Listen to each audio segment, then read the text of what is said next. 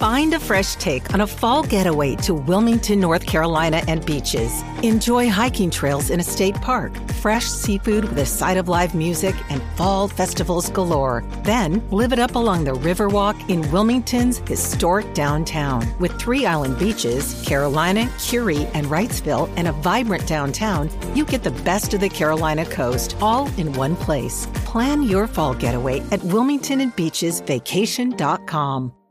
TBS ポッドキャストこの時間は最後にまとめて今週私が気になった話題について取り上げますが、はい。えー昨日のですね朝日新聞の朝刊あ失礼しました。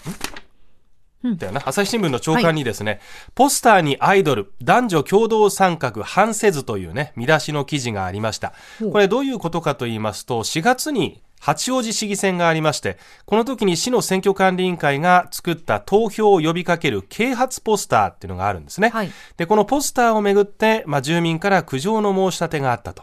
で、このポスターにはですね、えー今北村さんにお見せしてますが、はいはいはい。ご当地アイドルのお二方女性が写っているんですけれども、えーこれに関して男性と女性がバランスよく登場していないなどとして住民側が苦情を申し立てていたということなんです。でこの件に関してはもう第三者委員会が、えー意見を取りまとめていまして、ええ。この件に関しては男女共同参画には反していませんよということで、えーまとめたということなんですね、えー詳しくお知りになりたい方は記事を参考にしていただければと思うんですが、やっぱり一方で私気になるのはこういう何かを呼びかけたり、はい啓蒙したりするポスターとか、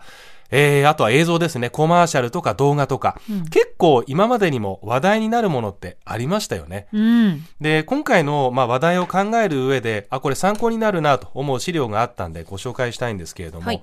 男女共同参画の視点からの公的広報の手引きっていうのがね、これあるんですよ。国が作ったものが。あ、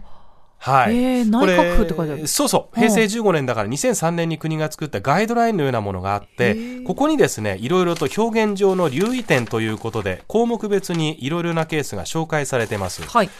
まあ、例えばですね、今北村さんにも、えー、と一部渡してますはい、いが、ただきました。えー、と男女いずれかに偏った表現になっていませんか？という項目の中では、えー、と女性にも男性にも伝わりますか？ということで、えー向かって左側にイラストがあるんですけれどもこちらさあはい。会社員の男性がですね、一人写っていまして、サラリーマンのための〇〇制度ができました。これだと、ちょっと配慮に欠けるよね。うんじゃあどう直したらいいの？っていうことで、じゃあ男性だけじゃなくて女性のイラストも加えてください。はいでしかもサラリーマンではなくて、うん会社で働く人のために、まあ、こんな風に文言を変えると、えー伝えるべき相手に正しくちゃんと伝わるようになりますよねっていう、うんまあ、こういう改善例が示されていたりするわけですね。はい。で、ページめくっていただいて、またちょっとこれ難しいなと思うのは、はい。性別によってイメージを固定化した表現にしていませんか？はあなっていませんか？この下のところを見てほしいんですけど、向かって左側、子供は遊びで元気になる健康づくり習慣というね、まあ、遊ぶ子供健康づくりっていう、そういう多分啓蒙するようなポスターをイメージしたイラストです。はい。で、これ何がダメなのかなってちょっと思ったんですけど、そう、外で遊んでる子供たちがいる。そう、10人ぐらい子供がいて、うん縄跳びしていたり、野球したり、サッカーしたりっていう、まあ、網羅的にこう描かれているんですけど、うんこれどういう配慮が必要か。男の子は球技、女の子は縄跳びなど、性別で分けて確一的に描きがちですが、現実には男の子も女の子も様々な遊びをしています。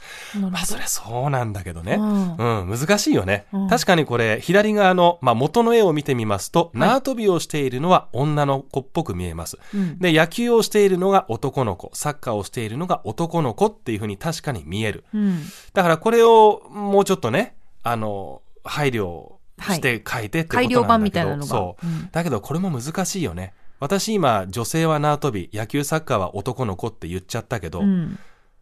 たまたまスカートを履いている人が縄跳びをしているだけで、はい。ズボンを履いている人が野球サッカーをしているだけだからうんこれも私ももしかしたら先入観で見てるよね。スカートイコール女のうん子ズボンイコール男の子。難しいなと思ったの。難しい。難しいよね。はい。難しいと思いました。でね本当にこれあの、人によって当然感じ方は違いますから、うん、あの、どうやったってきっと何かしら、まあ、異論反論は当然出てくるとは思うんです。確かにそうなんですけど、やっぱり今私自身がこう表現したように、自分自身の当たり前とか基準っていうものでやっぱり物事を見てしまいがちですよね。うん、だから、あの、もちろん判断基準って人それぞれだから、どんな仕上がりに対してもいろんな意見はあるんだけれども、きっとその作る側、もですね、作る側の訴えたいこと、主に届けたい対象者とか、意図っていうのはきっとあるんだけれども、作る側にもそれを見る人の視点が大事だし、はい、逆に見る側もこれを作った人はどういうことを訴えたくてこういう記事にしたのか、ポスターにしたのかっていうところを考えるっていう、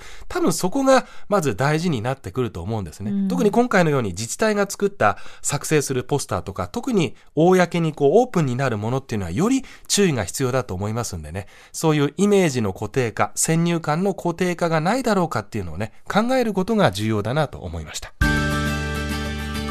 蓮見紀之まとめて土曜日。